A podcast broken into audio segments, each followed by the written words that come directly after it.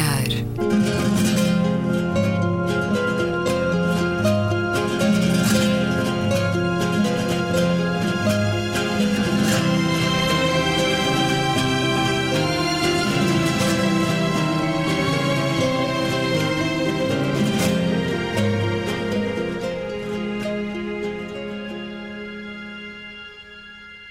Bem-vindos a um certo olhar. É uma conversa na Antena 2, hoje com António Araújo, Gabriela Canavilhas, Luísa Schmidt e hoje não está cá o Luís Caetano, e estou cá eu, o João Almeida, no lugar do moderador habitual. Muito obrigado pela vossa comparência.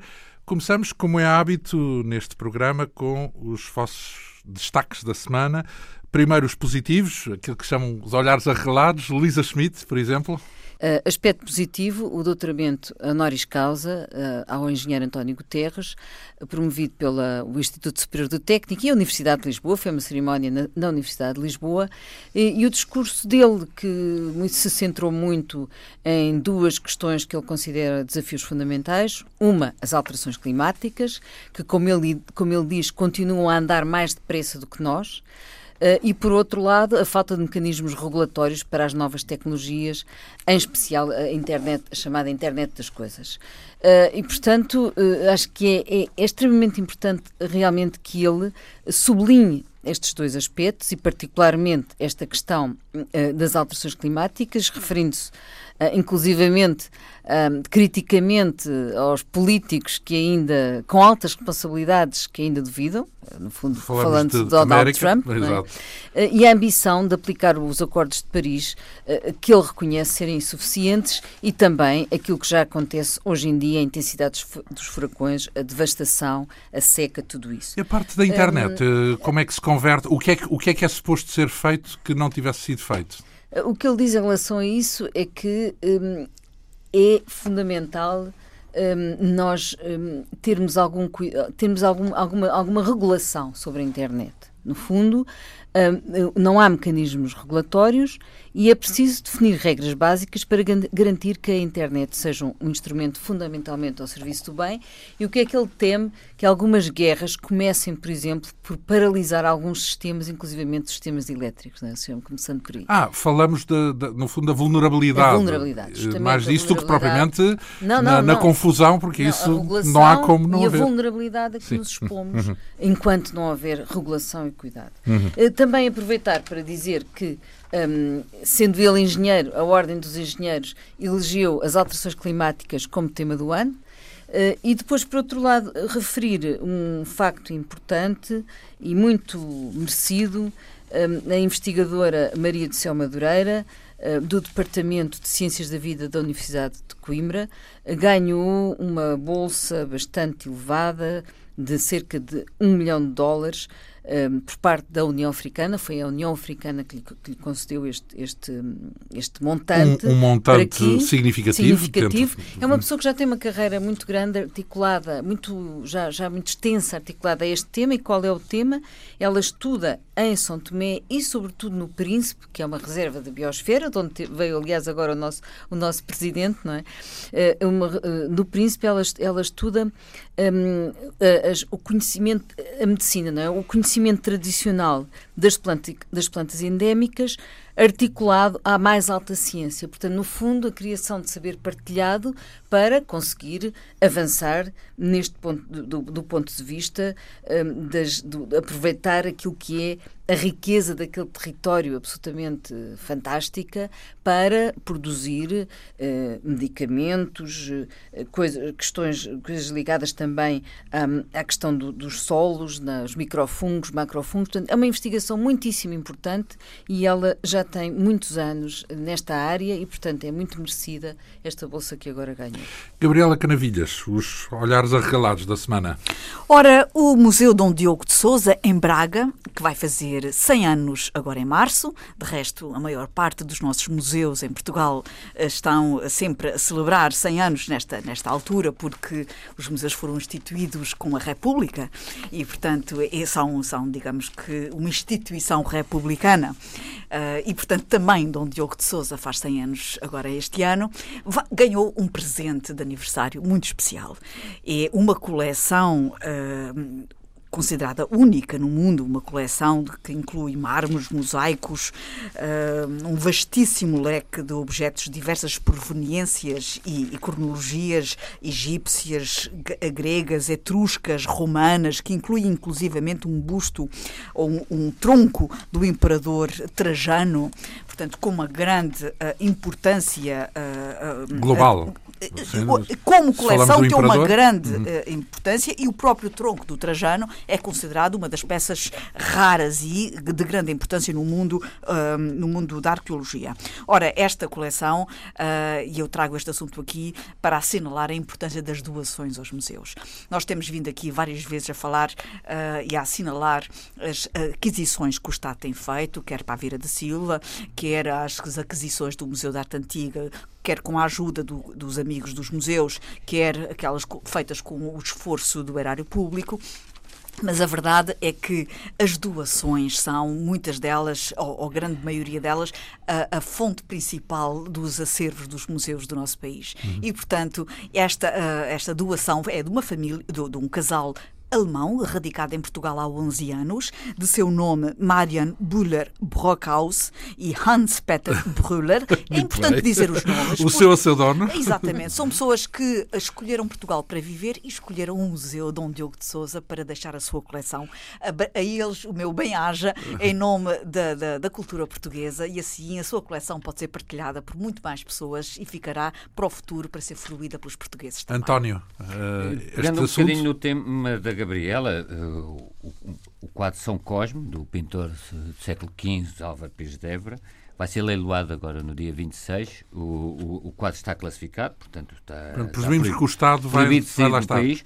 A base de licitação são 35 mil euros. O Estado, no início do mês, deste mês, de fevereiro, comprou a Anunciação, em Nova Iorque, por 280 mil. Portanto, eu apelo aqui a que o Estado, até para termos no nosso acervo obras de, de, deste pintor, do Álvaro Pires de Évora, que o Estado exerça o seu direito de preferência nas medidas, obviamente, da, da contenção orçamental e tudo mais, mas seria bom que, que o Estado eh, não perdesse este quadro. Isso não é... não pode sair do país, não é? Uhum. Mas pegando no que dizia a Gabriela... Da, Porque não há alguém com muito poder de compra comprá-lo e doá-lo ao Estado é ou a um dos nossos museus. Temos aí a banca com lucros novamente, não é? Claro. Temos a banca outra vez a mostrar lucros, eh, porque não? Claro. um banqueiro comprar eh, o quadro e oferecê-lo a um dos nossos museus. Claro. Fica no ar a sugestão. Uh, isto, esse, esse, é um assunto que tanto pode vir a ser uh, arregalado como franzido. Sim, resultados o resultado. Leilão. Então, e, e da parte do, do, das notícias mais positivas que detectou nestes últimos dias? Eu fiquei muito agradavelmente surpreendido com o anúncio feito uh, pelo Presidente da Câmara de Lisboa, Fernando Medina, que a Estação Sul e Sueste eh, do, como sabem, projetada por Cotinelli Telmo, inaugurada em 32, portanto uma peça do nosso modernismo, até pela sua localização, junto a uma praça de aparato como é o Terreiro do Passo, ou a Praça do Comércio, como queiram chamar, nós passávamos por ali e estranhávamos que, que, que foi tudo recuperado, e na minha opinião bem recuperado, uh, e, e aquele edifício assim. Uh, houve um protocolo em 2016 e previa-se que no final de 2017 as obras estivessem concluídas. Não estão. Uh, o Presidente da Câmara explicou, e penso que de uma forma bastante convincente, que havia uh, um debate técnico por causa das infraestruturas do metro, devido àquele alugamento que houve, como sabem, há, algum, alguns tempos, e houve uma interrupção de, desta empreitada. Portanto, uh, eu tenho todas as razões para acreditar que em breve a Estação Sul e Sueste vai estar recuperada, fazendo, como diz o Presidente da Câmara, se quisermos, uma, uma, uma ligação entre a Doca da Marinha, por um lado, e uh, o, o, o, terminal, o novo terminal de, uh, de navios, de cruzeiros, que foi projetado pelo arquiteto Carrilho da Graça. E, portanto, uh, anunciando-se até a possibilidade de uma acostagem regular, quer da Sagres, quer do, do Crioula, eu acho que o Terreiro do Passo tem todas as condições e toda a zona ribeirinha para ser finalmente devolvida à cidade e aquela mancha que existia, porque ainda agora foi também... Já andam, mesmo com as obras, já andam imensos turistas. Não, obviamente. Zona. Está, está cheio. Não, nunca agora... teve tanta gente junto ao rio. Onde é que não há turistas? Claro, mas... é verdade, é verdade, é verdade. Mas o rio tem uma atração... E eu confesso que tinha algum ceticismo em relação às obras que se fizeram no Campo das Cebolas. Bem, quase quase tudo o que se fizesse era melhor do que lá estava, mas ao ver o muro que está ali na, na, na, na Ribeira das Naus, na Ribeira das Naus, não, na, na, na Avenida, eh, parecia que estava cortado o acesso do público. Mas quem esteja do lado da Casa dos Bicos, a atual Fundação Saramago... Vê diretamente veja, o rio, não é? Não, e vê a praça, realmente está, está, está todo um espaço muito, muito conseguido e, e não posso deixar de ter, de dar o meu uh, olhar arregalado para, para que finalmente se resolve estas obras de Santa Engrácia da Estação Sul e Sueste. Bem, se falarmos de olhares uh, franzidos ou sobrolho franzidos, uh, como costumo também aqui dizer, coisas que não, não, não vos soaram bem, uh, Luísa? À escala, aí começava logo à escala internacional este facto tremendo que é o massacre na Síria. como é que é possível esta paralisia internacional perante algum, o massacre que alguns já designam o massacre do século XXI. Paralisia, o que é que sobrava Paralisia, fazer? quer dizer, no sentido em que aqui, aqui uma espécie de uma limpeza étnica, portanto, é, é, é aqui o, que é que podia, o que é que se podia fazer? Eu não sei, porque eu não, mas eu julgo, eu julgo que o que é impensável, isso é que me custa, eu queria sublinhar, e, e, tem-me custado muito olhar para estas imagens e ver o que é que está, e se ler, ler e saber o que é que está ali a acontecer, e acho impensável sermos contemporâneos e espectadores possíveis de uma coisa deste âmbito, não é? Então, mas, e, e uma eh, entidade, seria uma guerra? ser as Nações Unidas, portanto, eu acho que uma entidade tão importante como as Nações Unidas não foram de certo modo neste, neste foram de certo modo neutralizadas em alguns aspectos e isso tem a ver com como enquanto árbitro pacificador, portanto, as Nações Unidas são um árbitro pacificador fundamental que, efetivamente, neste momento estão, estão enfraquecidas perante aquilo que nós vimos, vimos e que se relacionam com a política de, de Donald Trump. É bem, não, não, não, não tem a ver, não tem a ver. Exatamente. O problema é que não, não, claro, da Rússia no é que Conselho, espera aí, no Conselho, no Conselho de Segurança, o Conselho de Segurança claro. tem Sim, a Rússia mas com quem, assento. Não percebes que é, que é a Guerra Fria, vá. Quem, mas quem, é. quem tem de facto retirado muitas vezes o tapete e até a força das Nações Unidas começou por ser o Donald Trump, enquanto instituição. Depois, neste momento, efetivamente, a, Rússia é, tem, tido um papel absolutamente nefasto no Conselho de Segurança e, e, eh, portanto, isto aqui é, é, isto é uma situação que precisa de uma intervenção eh, rápida porque é dramático o que ali se passa. E, portanto, uma intervenção rápida em termos uma, portanto, de ajuda humanitária. humanitária e das Nações Unidas. Portanto, tem que ser, tem que ser não falamos de armas, nem conflitos, nem mandar exércitos, nem. Não, não, desse ponto de vista, não, não sei como é que isto se resolve, este assunto, mas tem que ser. Com palavras. tem que ser, e intervenção das Nações Unidas no terreno tem que haver aqui.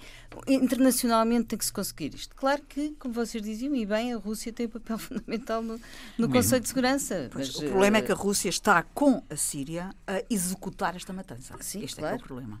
Claro. Uh, eu estive a semana passada em Bucareste, na Assembleia Parlamentar do Mediterrâneo, onde muitas destas questões estiveram a ser discutidas e foi notória aliás, foi até escandalosa, a relação entre a Síria e a Rússia e a cumplicidade e o bloqueio que a Síria fazia a qualquer. A Rússia?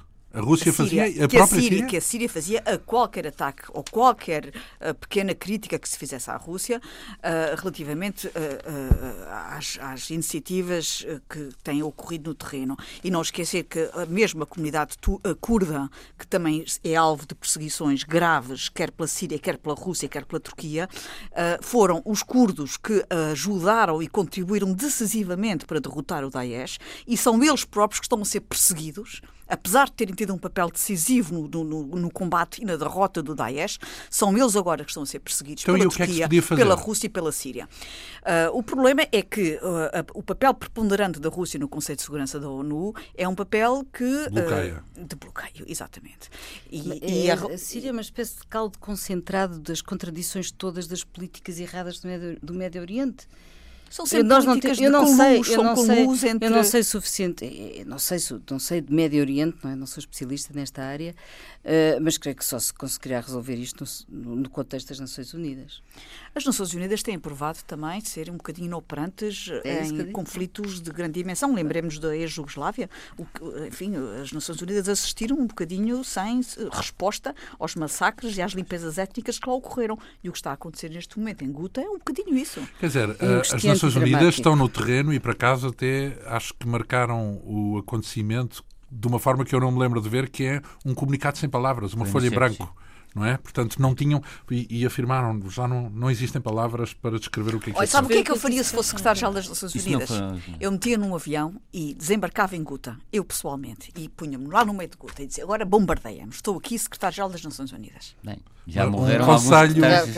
Alguns morreu o emissário, não é? Não, não, o Daga Marques Não, mas, mas quer dizer, há preciso, às tantas, é preciso gestos que tenham um simbolismo para além dos comunicados.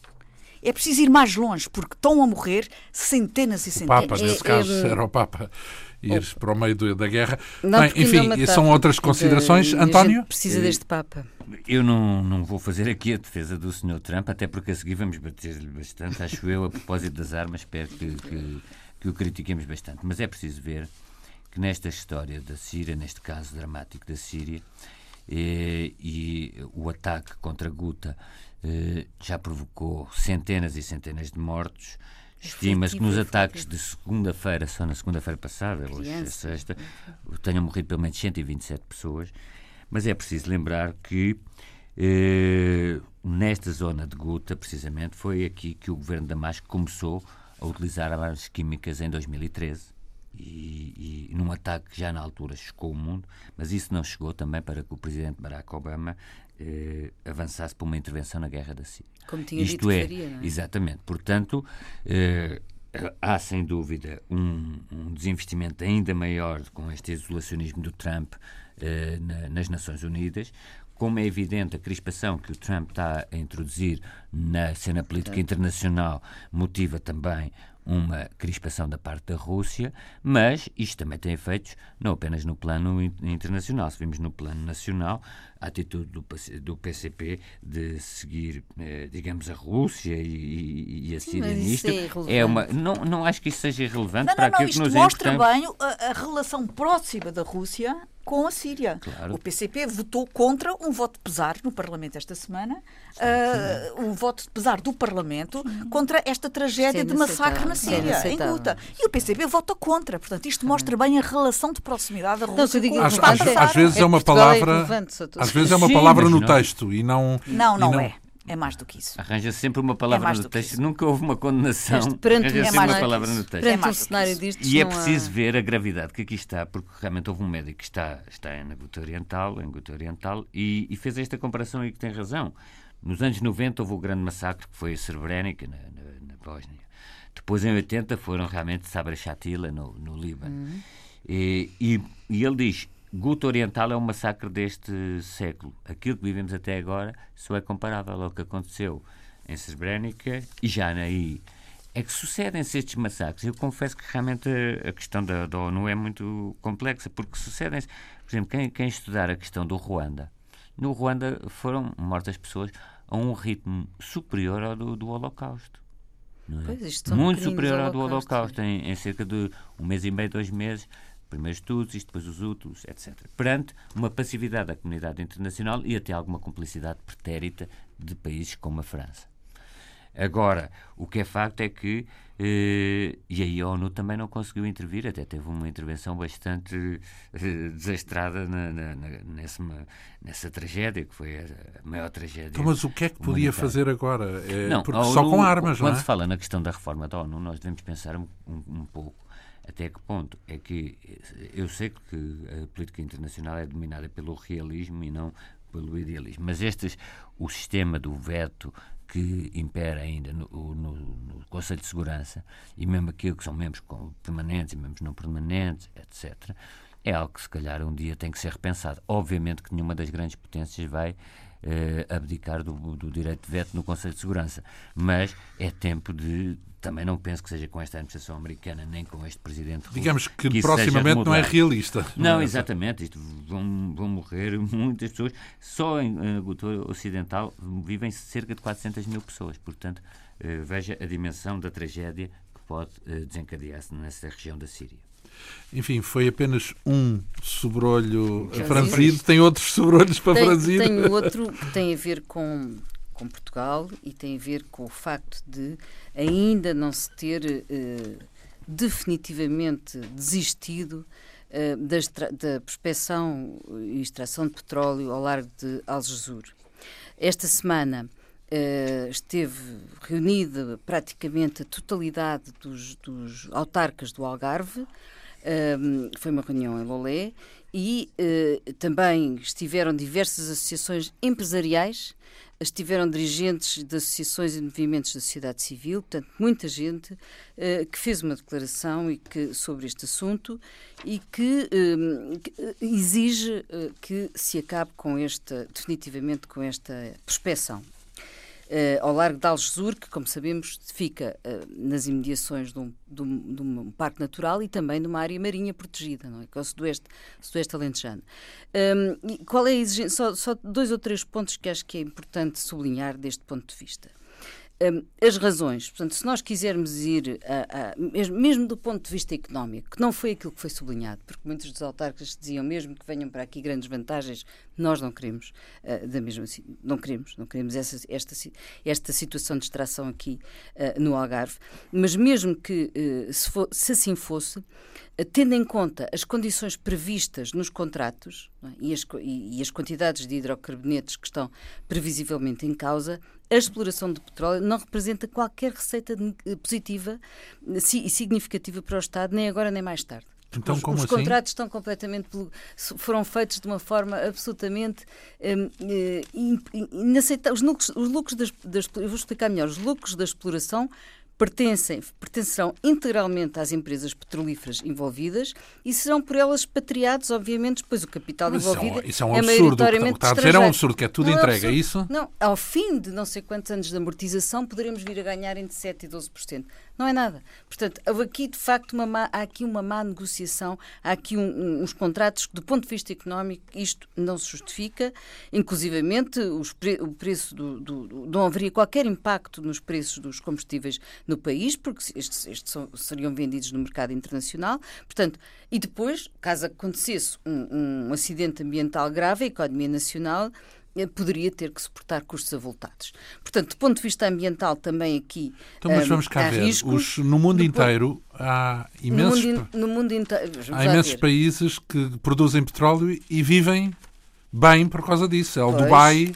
Sim, uh, mas esses, ou... quer dizer, não vamos comparar a quantidade e há quantos anos eles não o fazem, não é? Portanto, uma coisa são atividades que começaram há muitas décadas atrás que eh, estamos a falar, a Arábia Saudita, o Irão, eh, o Dubai, têm ali o petróleo a mão a Noruega, a Noruega, a Noruega dos anos 60. Mas a Noruega, por exemplo, os contratos, que quase 80% fica para o Estado. Portanto, há, houve aqui, uma, há aqui um então, lado mas o problema não é de queria, princípio, é isso? Mas eu não queria focar, é também, é de princípio, calma.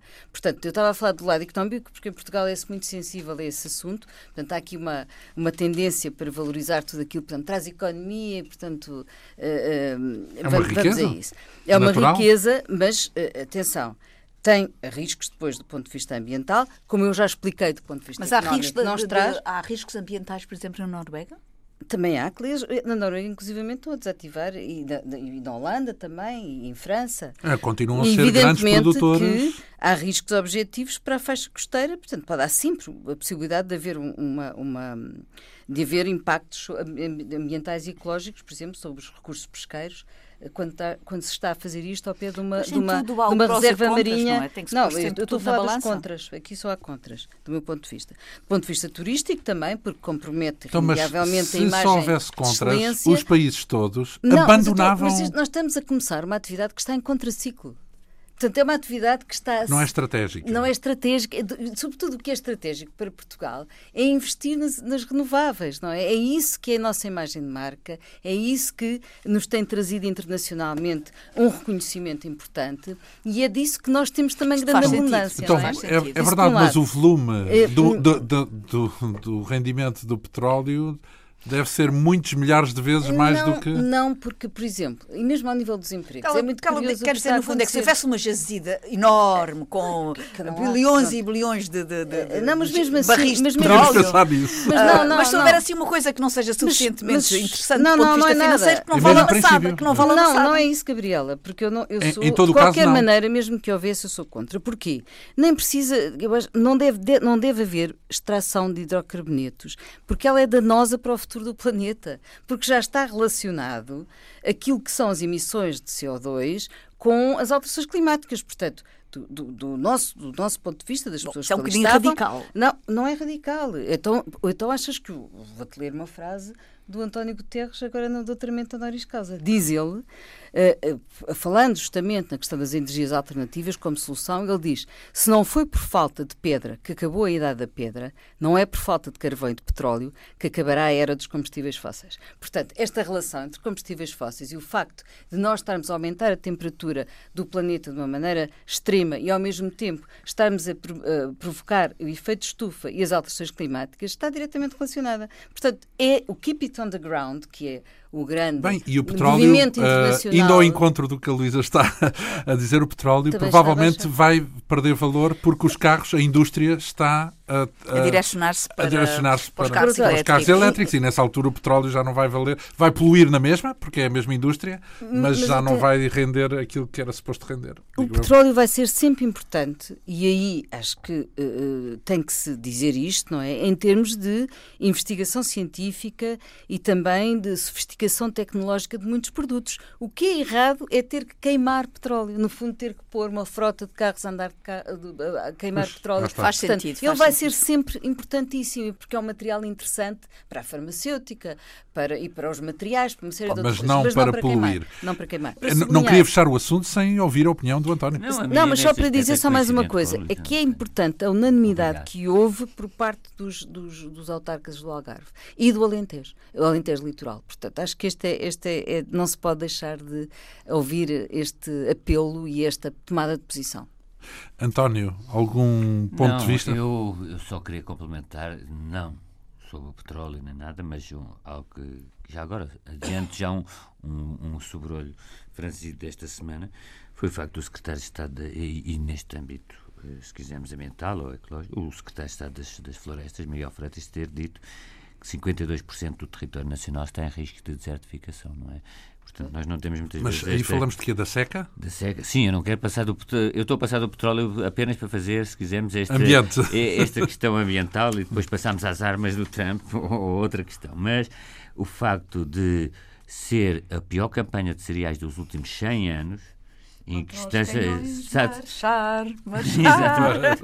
Está-se a atingir um mínimo histórico de 122 mil hectares, revelou o INE esta semana, portanto menos 7%. Eu acho que tudo isto é, é bastante preocupante, não é? Sobretudo que nós fazemos este programa aqui. Então, mas em eu- o que é que, isso é a natureza. Uma coisa é uh, Não, não, Não, não, não, é natureza. claro. Isto, só- isto já Mas, são eh, efeitos das alterações climáticas. Um deles, um evento extremo é a seca. Nós não Se sabemos bem que quanto este tempo... tipo de eventos não tem a ver específico. Nós podemos ser, como dizia já alguém a propósito dos incêndios, eu posso limpar a minha mata, mas o incêndio Claro. uh, queima na mesma porque Sim. é Ah, global. isso é o não é? desordenamento florestal. Mas- mas, Não, não, o que eu queria dizer é que se Portugal fizesse uma política 100% verde, continuava a ter o problema da... porque é um problema global, não é? Não- Nós não Mas cuidamos, não cuidamos do há clima em Portugal, vá. Há é soluções queria locais. E As sobretudo soluções, sobretudo deixar... a floresta, é, uma- é importantíssimo, porque a floresta não só é um sumidor de carbono, como ela própria tem uma função importantíssima do ponto de vista da, eh, da, da- da melhoria do recurso hídrico e da, tem uma função direta naquilo que é o recurso hídrico. Então, mas- uma floresta E a sustentável. Está a presumir que há uma nós destruição, vimos isso é em isso? Chernobyl, por exemplo, foi talvez o caso mais... Mas ainda atualmente se vê... Pois. Agora, há questões que essas são, de âmbito, se quiser, mais nacional. Quando eu tenho um responsável governativo a dizer que 52% do território, portanto, mais de metade do nosso território, está em risco de desertificação, eu acho que só este número nos deve... eh, Quando diz dar- desertificação, pensamos em pessoas ou pensamos Não, em... não, Não, é não, mesmo desertificação é física. Vegetação. seca. Desertificação Sim, e se, seca. se houver desertificação física, depois a desertificação Humana. eh, humana eh, segue-se. A situação da seca em Portugal pode ficar descontrolada. Pode. Eh, Porque ninguém sabe quanto tempo vai durar, se O vai que é durar que, o dois, que, é que três anos. significa ficar É, descontrolado? por exemplo, não haver abastecimento de água em vários sítios. Até agora o abast- eh, abastecimento, como já dizem, aconteceu este não verão está alguns, ameaçado. Mas, por exemplo, o, mas não o sabem alime- quanto tempo vai durar, ah, não é? ah, o, o gado, as pessoas aqui, se calhar este programa é muito urbano e, e mantém-se limitações na disponibilidade. de- atualmente existem eh, limitações... eh, Raci- racionado. Sim, a água para o gado beber está a ser racionada. E, e, e, para, e para, também para a, a agricultura, animais, nós sabemos que já foi uh, introduzido esta semana uh, instruções para se alterar a tipologia de alimento dos animais, para deixar de hum. ser uh, alimento hum, fresco e passar a ser alimento processado Portanto, há neste momento, de facto, um, uma situação um de crise é? absoluta relativamente à alimentação dos animais. A agricultura requer uh, 75% da, da água que é gasta. É? Geral? Sim, sim, sim. Mais do que o consumo de água sim, nas cidades, por Mais exemplo? do que o consumo de água nas cidades, porque requer muita água. Não é? Isso, é, isso, é isso depende do tipo, há aquela agricultura de sequeiro, não é? Gerais, em termos gerais, sim. Há algumas, mas por isso é que é tão importante nós conseguirmos fazer uma agricultura que tenha, mantenha a biodiversidade e a floresta, também é possível fazê-lo. É preciso repensar a nossa forma de fazer agricultura e é possível fazê-lo. É possível fazê-lo com antecedência, porque tudo isto demora muito tempo. Mudar-nos, mudar um sistema de produção agrícola demora anos. Uma das coisas que nós falámos aqui no outro dia, que foi a cidade do Cabo, no fundo, eles estavam a fazer já ali, porque uh, a cidade do Cabo, eu estive entretanto a ler, que fazia parte de um conjunto de 40 cidades mundiais para se adaptar às alterações climáticas de uma forma exemplar, considerada exemplar. Neste momento está à beira de ficar sem pois, água. É e o que se passou uh, de, de, errado ou de menos estratégico foi, portanto, for, foi a gestão da cidade e os próprios habitantes estarem convencidos de que poupando apenas água doméstica ou poupando água podiam adaptar-se à falta de água. E não tinham um plano B, que é o que neste momento estão a fazer uh, de uma forma muito apressada, que é a dessalinização. Portanto, uh, houve, houve um sendo fator, uma forma mais apressada, é muito mais se, cara. É se mais vos uh, chamou a atenção, é que a seca perto do verão não foi no Alentejo nem no Sul, foi em Viseu. E eu na altura pensei, Viseu? Viseu com, Viseu com falta de água, porque imaginamos Viseu na zona verde do país, não é? Na zona da floresta e, portanto, com água e com Uh, Agora então, imaginemos isso. Há um mapa diferente, se calhar por causa do Alqueva. Que o Alqueva. É o Alqueva que... salvou não, o Alentejo, naquela zona do Alentejo Mas, onde está eh, implantado, teve pelo, uh, está a começar de facto a provar-se um a importância uh, daquele investimento. Mas continua a ser um. Acho, isso é verdade e tem que ser bem gerido. Porque, porque, porque poderá prolongar-se o tempo de seca. Por não ser, para não ser gasto em, em um, portanto, culturas muito, muito, intensivas. É isso? Muito intensivas de água, portanto, que requerem muita água. Pode fazer-se, podem fazer-se Os campos de golfe. agricultura de uma forma. Não, e há outra questão. Ah, não, As pessoas não bebem petróleo. da ligação com o outro tema anterior. Ora bem, uh, sobrolhos franzidos, Gabriela. Uh, basicamente, o assunto das armas, o assunto uh, do tiroteio na Flórida, com todas as repercussões que teve, nomeadamente as declarações de Donald Trump relativamente à sugestão de armar os professores e tudo isso, mas eu penso que nós vamos desenvolver no tema de fundo. Mas, assim, muito en passant, gostava aqui de falar uh, esta semana com a nomeação de Helena Fraga para um cargo importante na direção do PSD. Assistiu-se, sobretudo nas redes sociais, um, um, uma quantidade uh, muito virulenta de ataques uh, à senhora. Eu apenas me cruzei com a senhora uma vez uh, na minha vida, não a conheço bem pessoalmente, mas fiquei um bocadinho impressionada sempre que vejo ataques que têm tendência a serem dirigidos e, e, sobretudo, com características pessoais e, e, e de género. Uh, e nesse sentido eu gostava aqui de deixar a minha opinião, uh, que é apenas minha, e certamente muitos que me estão a ouvir não vão concordar comigo, mas uh, eu estou convicta de que muitos destes ataques, ou grande parte destes ataques, se devem ao facto dela ser mulher. Uh, a maior parte. Mas isso, há imensas mulheres. Se, se fosse isso fundamental, não é? Haveria imensas mulheres para, para atacar. É? E normalmente as mulheres que estão na esfera pública são muito mais fortemente atacadas do que os homens e, sobretudo, são atacadas de uma maneira mais feia, de uma maneira que tem a ver com os traços físicos, com os traços fisionómicos, com a voz, com o aspecto, com o cabelo, com a maneira.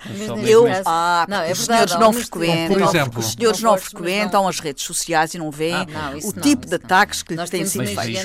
E eu gostava. Uma das pessoas que mais atacou a, a designação de Helena Fraga foi outra mulher. Ora, mas de onde é que vêm os ataques às mulheres? Mulheres, vem normalmente outras mulheres. Ah, então e é uma portanto, questão eu só das minorias Bem, maioritárias. E eu só essa queria- justificou. Essa justificou o ataque porque defendeu uma política que a, que, a, que a pessoa que agora entra no seu partido era completamente oposta. Então, pois é, há, então, é- há uma lógica. Eu não né? estou a fazer, eu não estou aqui, em eu não estou aqui a assinalar os ataques que têm a ver com, ah, ah, com orientações políticas e com posturas ah, de ordem, ah, enfim, ah, política. Eu estou a falar dos ataques pessoais, que são ataques que têm recorte de género.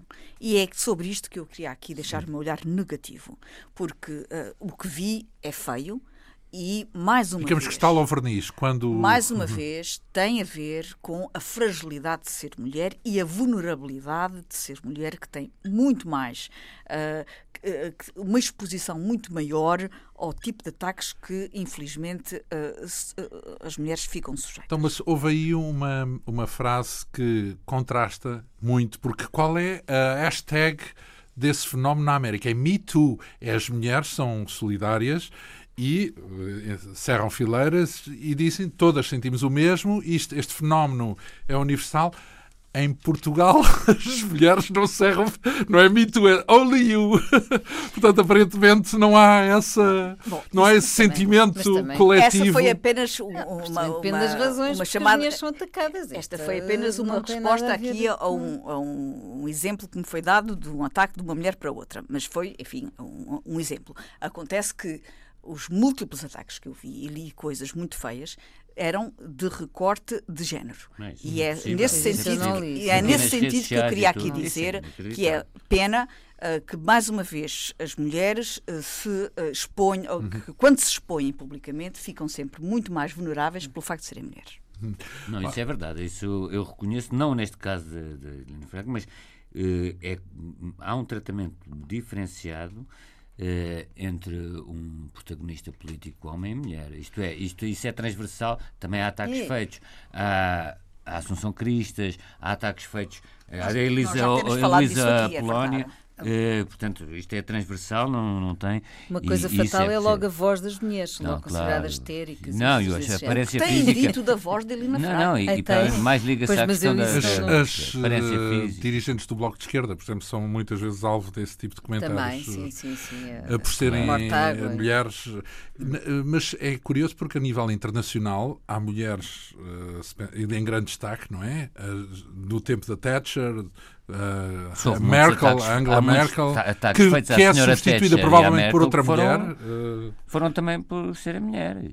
Agora, também temos é que distinguir, acho eu, é, é- o é facto da senhora não é? Thatcher levar poli- de Sul, prosseguir políticas que depois eram criticáveis, depois, quando há a voragem da crítica, aí é muito comum eh, a- Estalar a- o verniz. O verniz, quer dizer, houve muitos ataques, então uma se coisa- falavam da, da, da Merkel, era a gorda, era não sei o quê, A claro. Sim, então Ui. até, até alusões, depois já para não falar com metáforas eh, animalescas. O que eu estou a dizer é que isso realmente é, é muito exposto por serem mulheres. Isso não. não- Portanto, uma Não coisa é o faz. facto em si. É, é esta Ah, coisa claro. dela ter um processo, de facto, não significa que tenha feito nada de errado. Não é? Só porque a pessoa foi investigada, não quer dizer que seja culpada. E isso Mas eh, há, não se deve há antecipar duas nada nem fazer questões. Há a condenação. questão da, Agora- da investigação e há a questão dela se ter oposto Ela ter tido posições contrárias ao completamente partido que ela contrárias. hoje pertence. exatamente. Exatamente. Portanto, aliás, eh, fez uma, assumiu eh, frontalmente eh, contra essa reforma da justiça de Paulo Teixeira da Cruz. Não é? exatamente. E, portanto, pode haver uma consideração Mas- isso é, do mas campo isso das é, ideias, é o debate isso é um normal. debate político é- entre, é entre gente do mesmo partido. Isso não interessa. Não é esse o me registro em causa, portanto. Isso a mim não me interessa. Interessa-me a mim é o tipo de ataque a larve que à se faz eh, pelo fa- e, e com recorte de género. Isso é que eu realmente não gosto. Quero aqui denunciar e dizer que se ela fosse homem, muitos desses ataques tinham outra tipologia. E eh, lamento que ainda haja eh, ataques com este, com este tipo de, de, de- de maldade. De maldade. Isso é as redes sociais, não é? Isso não, Não, mas os padrões, já agora, os padrões sexistas também levam sempre a figurar o marido eh, destas. hum, eh, o Dennis Thatcher sempre foi tido, até em filmes Mas de James Bond. existiu, Denis? Sim, é isso. Uh, sempre foi tido como um indivíduo uh, Banana. banana. Uh, portanto, há sempre a ideia de que a força de uma mulher implica a Rainha de Inglaterra, também o Príncipe Filipe também é tido como Sim. um indivíduo. Mas isso também são as nossas figurações de estereótipos, não é? Uhum. Ora bem, eh, estamos, penso eu, concluídos por esta parte dos eh, olhos arregalados e, ou franzidos. Ainda falta o António. eh, Eu fiquei um Passar. bocadinho espantado esta semana porque vi declarações de, um- de uma pessoa com responsabilidades, com um desembargador, o, o juiz Eurico Reis, ainda para mais presidente do Conselho de Procriação Medicamente Assistida, e eu não vou ter nenhuma opinião sobre isso, mas agora, ele, ele disse juízes do Tribunal Constitucional estão a agir por motivos políticos em relação a uma decisão do Tribunal Constitucional que ainda nem sequer está proferida. E, portanto, e- ele diz ninguém está acima da crítica e eu vou realmente também aproveitar que também estou acima da crítica, que ele não está acima da crítica e, sobretudo, penso que um, um- magistrado, um titular de um órgão de soberania, até porque tem deveres de reserva impostos pelo Estatuto de Magistrados, não pode, sobretudo sendo presidente do Conselho Nacional de Procuração Medicamente Assistida, pronunciar sobre uma decisão que ainda nem se conhece, dizendo que isto, esta eventual decisão, é querer ganhar na Secretaria aquilo que se perdeu no jogo. Como se o juiz do Tribunal Constitucional ou o Tribunal Constitucional fosse convocado para um jogo quando um tribunal, e isso penso que este juiz sabe, nunca é, é- só atua a requerimento do- de, de terceiros. Acho muito estranho, acho fico espantado que o Conselho Superior da Magistratura não se tenha sequer ainda pronunciado sobre estas declarações, que eu acho que são extremamente graves, quando ele diz que seria um golpe de Estado, um golpe de Estado, refiro isso, se o Tribunal Constitucional decidisse ou não que eh, a sua decisão teria efeitos retroativos, portanto, estamos a ver, eu talvez não esteja eh, a transmitir bem a gravidade disto. É um juiz que, nos termos da Constituição, é titulado um órgão de soberania, a pronunciar sobre uma decisão que ainda não existe, de eventuais, eh, do, do- num eh, sentido ou noutro, e dizer que essa decisão, se for assim ou de outra maneira, é, é Um um golpe golpe, de de Estado. Mas, e acusa o juiz do Tribunal Constitucional de estar a agir por motivos políticos, pois bem, eu também pergunto se acusar outrem de estar eh, se- a, a praticar um golpe de Estado sem conhecer sequer essa decisão, não é também estar a fazer, a pronunciar sobre com motivos políticos. O próprio Então, juiz mas- diz assim, isto é, isto é política pura e dura. E também acho um bocadinho estranho que uma pessoa presida ao Conselho Nacional da PMA, da Procuração hum, Medicamente assistida. medicamente assistida, tendo uma posição já tão cristalizada sobre a procuração medicamente assistida. Agora, eu não tenho nada, eh, nenhuma posição aberta ou fechada sobre isto, estou apenas a registar, porque acho que não foi referido, e acho também, é, é- nós falamos aqui da Síria, das armas, etc., mas também outros casos menos conhecidos, oh, apesar deste ter tido um grande impacto, foi uma entrevista ao Expresso, acho que isto merecia eh, alguma censura social e merecia a atenção do Conselho Superior da Magistratura. Uhum. É, é, é mais ou menos eh, este o campo das dúvidas levantadas nas últimas semanas. Temos agora pelo menos dois assuntos aqui eh, para abordar. Um deles já tocámos aqui, pelo menos ao de leve, com a questão das armas, por causa daquele evento que chocou mais uma vez o mundo e a América em especial, o massacre numa escola, eh, numa, universidade, aliás, não, não, não uma escola, uma escola, uma escola. escola Uma escola, secundária. um, um, um rapaz com um apelido aparente, parecido com um apelido português, Ou mesmo. eh, ou mesmo português, e que eh, matou perto de 20 pessoas. Donald Trump, nas últimas declarações, sugeriu que se os professores, nomeadamente um dos que foi abatido, se tivesse uma arma na mão, provável, talvez pudesse ter abatido o atirador. E de caminho, se calhar, matar mais três ou quatro alunos. Isso sugere, portanto, que eh, os, os, eh, professores o, o que melhor podiam fazer era eh, andar, andarem armados para enfrentarem estes atiradores. Eh, Luísa, podemos começar por si. Eu acho que isso é demencial. Não, não, porque aliás uma das coisas É que ele pediu foi um registro de saúde mental. Exatamente, Portanto, não mas sei se ele vai justamente ser começar por ele. por isso. Já por ele. Eh, isto não é a primeira vez que se manifesta a demência deste, deste presidente do, do, país mais poderoso do mundo, mas já está a um nível psiquiátrico propor uma coisa destas. Portanto, uh, é muito importante que não só os americanos, como o mundo inteiro uh, prestem muita atenção a esta dinâmica que, que infelizmente está ali a passar-se e também um, de certo modo temos que ter cuidado com as dinâmicas internas que, eh, eh, que, na, que na Europa também aparecem. Mas vamos cá ver, aquilo poderá uh, fazer-se mais sentido do que aparentemente, porque a, a principal razão para as pessoas defenderem uh, o direito a ter armas é poderem defender-se é o, o, o, sujeito que tem a arma poder defender-se. Ou seja, é, porque é, dizem é que coisa... quando as armas são proibidas, os ladrões têm na mesma as armas e o cidadão é que não tem armas. Sim, mas esta, esta ideia de, de esta ideia dele, não, quer dizer, seria caricata se não fosse dramática. Esta ideia de, trans, de é como deitar gasolina para cima de um incêndio. Quer dizer, é uma coisa perfeitamente uh, inacreditável esta história de, de, de propor os professores que os professores sejam armados. Uh, eu dou só alguns números há quase 30 mil mortes com, arma, com armas por ano na América. Não, Já houve 18. Mês e meio morreram 18 Sim, 18 desde tiroteios desde 1800. 18 tiroteios em escolas desde o início. Então, mas isso são quase tudo armas ilegais, não é? Quer dizer, não, Ou seja, armas, não é? São, Portanto... são armas possuídas por bandidos que não vão comprar numa loja. Não, vão... não então, compra-se em qualquer é, lado. Ou seja, uh, era, era importante para, para perceber a racionalidade de quem defende as armas, que há alguma a ter, não é apenas o lucro, digo eu, porque quem, quem ah, quer ter uma arma na mão. Não, quem quer ter uma arma na mão tem um motivo para ter que não é o lucro, Sim, não é? Portanto, se é um, se é um caçador, eu digo, eu digo que. Sítio... Não, não, é uma questão nós já cultural. Nós é já falamos, nós já falamos aqui cultural. da Suíça, por exemplo, em que toda a gente faz o serviço militar e toda a gente tem, pode ter uma arma, mas entretanto tem de facto uma educação cívica e um acompanhamento completamente diferente. Agora, uma coisa que eu gostava aqui de sublinhar para depois dar aqui. Eu ia só, palavra, ia só sugerir aqui é, um dado que era importante, que era dentro dos... dos mortos que existem nos Estados Unidos anualmente, é saber quantos, eu, ter, eu teria interesse em saber isso, quantos foram abatidos com uma arma legal e quantos foram abatidos com uma arma ilegal. Porque se chegarmos à conclusão de que a grande maioria dos assassínios são abatidos com armas ilegais, mesmo que as proibisse, continuaria a haver assassinos então, porque elas são adquiridas ilegalmente. As armas ilegais circulam porque existem muitas armas legais disponíveis. Isto é, Feiras como se vendem armas legais com a maior das facilidades, as, uh, uh, as ilegais passam a circular com exatamente a mesma facilidade. O, qual é a diferença entre o legal e o ilegal?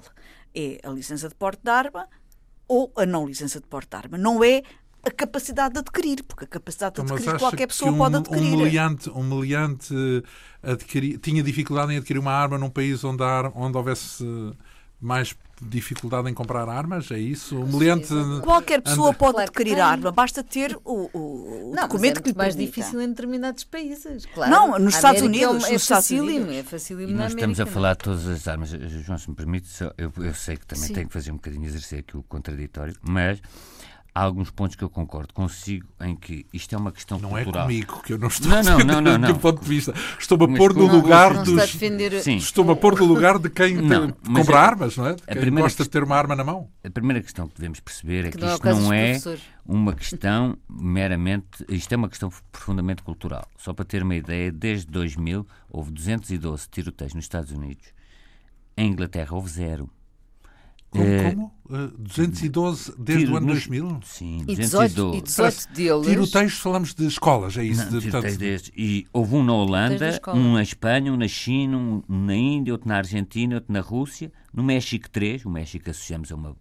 Na Austrália 4, na Alemanha 5, no Canadá 5, na África do Sul 5, nos Estados Unidos 212. E, portanto, há aqui qualquer coisa de cultural.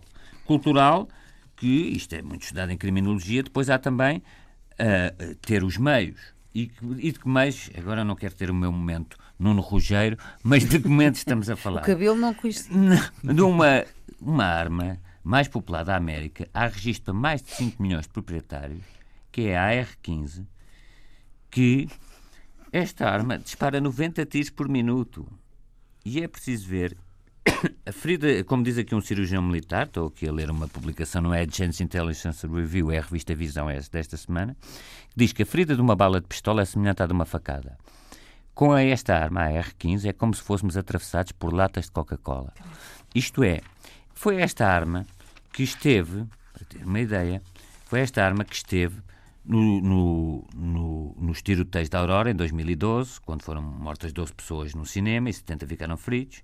Em São Bernardino, em 2015, quando o casal matou 14 pessoas e 21 em 2017 em Las Vegas, quando foram mortas 58 então, por acaso, pessoas Donald numa igreja Trump de... defendeu que se devia limitar o, uma espécie de upgrade das armas, ou seja, que as armas Sim. que são vendidas de uma forma, com um mecanismo simplificado, que fosse proibido. Não se pudesse artilhar as armas. Não se pudesse artilhar as armas claro. para, para, criar esses NEC Plus extra. E há outras que coisas que precisamos também referir. Foi, é o Trump, foi o Trump que disse isto. Sim, é, é preciso ver também, saber em que ponto, e isto é, é, é delicado o que eu vou dizer, mas que estes estudantes e estes sobreviventes que agora estão muito inflamados e, e, com razão, porque todos os seus colegas morreram, etc., saber em que medida, como digo, isto é cultural, em que medida, se isto nada se tivesse passado, se os pais ou as próprias também não defenderiam esta cultura de armas. Não sei, mas sei é que, e mais uma vez, não diabolizemos apenas o Sr. Trump, porque ele realmente já tem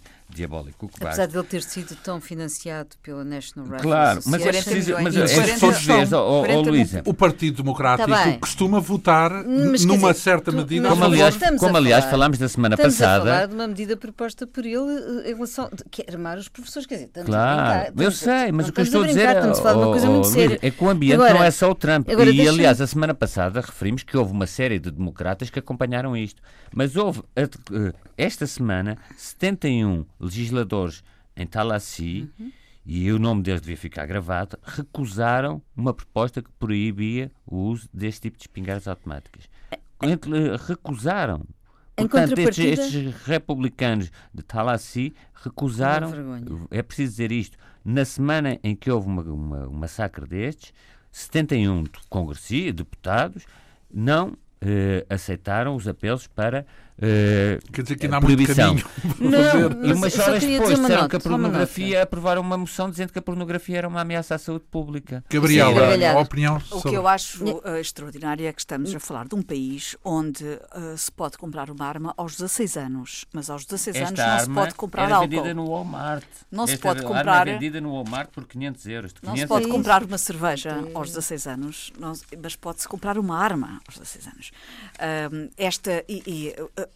a, a, hipocrisia da sociedade americana, que já temos também aqui falado, chega a este ponto. Pôr numa balança aquilo que é aceitável do ponto de vista moral, por exemplo, a, a pornografia, a traição conjugal, uh, certo, certo, o adultério, portanto, há certo tipo de valores morais que têm um peso enorme na sociedade americana, enquanto que uh, ser um jovem de 16 anos poder andar aos tiros com uma arma não tem esse peso. Portanto, é uma cultura que aceita a, a, prática do tiro e o manuseamento e, e, e, a proximidade, a familiaridade com as armas de fogo de uma maneira diferente que a cultura europeia. Portanto, nós temos também que entrar nesta mentalidade e não podemos julgar com os olhares do europeu. Agora, quando o, o Presidente dos Estados Unidos diz que um professor pode e deve ter uma arma para se defender de ataques deste género, isto é, como dizia a Luísa, ultrapassar todas as últimas fronteiras. É a militarização do espaço sagrado da escola. O espaço sagrado da escola, que é o espaço da formação, é o espaço da paz, é o espaço da escola como lugar de saber, de formação para o bem, para a construção, para o desenvolvimento positivo da sociedade, é introduzir nesse espaço sagrado uma arma de fogo é realmente ultrapassar todas as barreiras. E aquilo que eu acho mais interessante é que aquilo que está a dar a volta à sociedade americana e que está em marcha é o São tal jovens. movimento dos jovens. E, e Os jovens conseguem mover, fazer mover montanhas e pela primeira vez está a tremer e fazer vacilar este, este grande dogma da sociedade americana. E quem é que está a fazê-lo? Os jovens, as chamadas crianças da children, que não são bem children, são adolescentes, mas estes jovens, liderados por esta miúda, esta Emma Gonzalez, que é uma miúda com uma capacidade oratória, uma capacidade de comover as pessoas pela, pela, pela oralidade, e pela, sobretudo pela, pela verdade do com seu substância, discurso. não é? Portanto, Exatamente. Estes jovens, tocados pela emoção e tocados pela tragédia, estão a conseguir convencer não só os mídias, como a opinião pública, de uma maneira como até hoje todo, uh, uh, todos os, os, ativistas pela, pela não contra as armas não tinham conseguido. Portanto, pode ser que haja aqui um início de uma Eu julgo que este é o princípio de alguma coisa e esta, esta grande uh, March for Our Lives de 24 de, de, março pode ser de facto o princípio de uma grande mudança. Não, não era isso que eu queria sublinhar quase que faz lembrar um bocadinho, também houve aquele movi grande movimento juvenil contra a guerra do Vietnã, não é? E este é um, pode ser um momento de viragem, porque realmente esta mobilização enorme dos mais novos pode ter este poder de mudar esta situação, porque eles estão a gritar basta, não é? Para uhum. eles eh, nada pode ficar na mesma. Eu, sem querer alinhar, pois isto não se deve alimentar aqui um discurso de anti-americanismo primário e a Luísa é muito, normalmente, trava esse anti-americanismo primário, porque há esse lado da América Sim. que é um lado de mobilização cívica muito grande. Só dizer um, um ponto. Uh, estas declarações estas uh, do Donald Trump é quase um insulto às pessoas que morreram, mas nós não devemos esquecer que, para além da gravidade destas declarações, ou, ou se quisermos, da, da, proposta que ele faz, ele foi o, o, o, homem que levantou as restrições à aquisição desta arma absolutamente letal que tinham sido uma malha mais apertada imposta em 2012 por Barack Obama. É? Ora bem, nós não vamos ter tempo de não, falar do segundo tema, só dizer que nos preparávamos para falar daquela lei que poderá uh, permitir os proprietários de restaurantes um, a admitirem animais na, na, nos, nos, restaurantes, uh, naturalmente consoante a vontade de cada proprietário, e passamos diretamente às sugestões breves uh, para os dias que aí vêm. Gabriela? Eu uh, sou uma grande fã do Festival de Música Terras Sem Sombra. Eu também. também. Eu também. Somos todos. É um grande festival, já vai na, na 14 edição, sabe muito bem conjugar as questões do ambiente, as questões do território, a relação do património com música de grande qualidade. Este ano é dedicado à música húngara, já abriu uh, a semana passada, ou há 15 dias, e, e eu recomendo que visitem na internet, uh, no seu sítio, Festival de Terras Sem Sobre, a programação. Não vou aqui uhum. usar muito tempo a, a chamar-vos a atenção, mas no dia 3, já na próxima semana, é o próximo concerto em Serpa. Uhum. Uh, é uma oportunidade para ouvirmos a cantora lírica Cátia Morezo, com Nuno Vieira de Almeida, e também um grupo de músicos húngaros com música uh, tradicional húngara e uh, canções de Lopes Graça. Portanto, não percam o Festival Terras Sem Sombra. É uma bonita sugestão aqui na Antena 2. António, já agora? A exposição de Bel Fontana no Mate, aqui em, em Lisboa, uh, já foi visitada por 68 mil pessoas e vai ser prolongada até dia 26. Eu aconselho muitas pessoas a, a, a irem. Talvez não tenham agora a serenidade, porque se calhar nos últimos dias vai uma multidão conseguir observar o que é que são as peças do Fontana, a ponte sobre o Tejo e tudo. Eu eh, já aqui falei delas no, no programa e não é por acaso que já foi visitada por tanta gente, mas apelava a que as pessoas, ou aconselhava as pessoas a irem ao mate em Lisboa. Luísa? Duas sugestões. Uma, uma conferência que vai decorrer na, na Fundação Carlos de Gulbenkian no dia 1 de março, durante a parte da manhã, eh, sobre os, é, um, é, a apresentação de um estudo global eh, sobre a integração dos Objetivos de Desenvolvimento Sustentável pelas empresas à escala internacional. E também tem uma parte sobre os desafios da integração dos Objetivos de Desenvolvimento Sustentável em Portugal portanto, dia 1 de março, de manhã. A outra sugestão é, é para irem a Vila Franca de Xira, ao Cartoon Xira, uh, que abre no início de março e um, que vai ter, tem sempre, é sempre extremamente uh, interessante, animado e divertido. E, e, eu que gosto muito de cartoons, uh, nunca perco esta, esta possibilidade de ir ali ver ao vivo.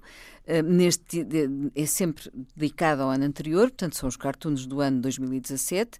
E o António, o célebre António Antunes, é? do Expresso, é o grande animador deste evento, embora que passa, que passa na, na, na Fábrica das Palavras em Vila Franca de Xira, portanto, fica lá exposto e que reúne uma série de excelentes cartunistas que temos em Portugal.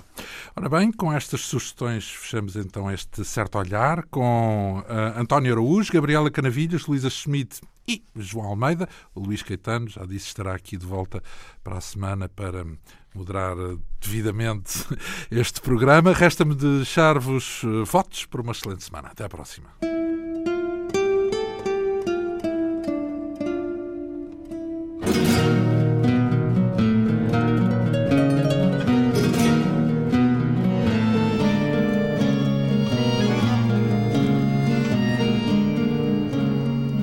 certo olhar.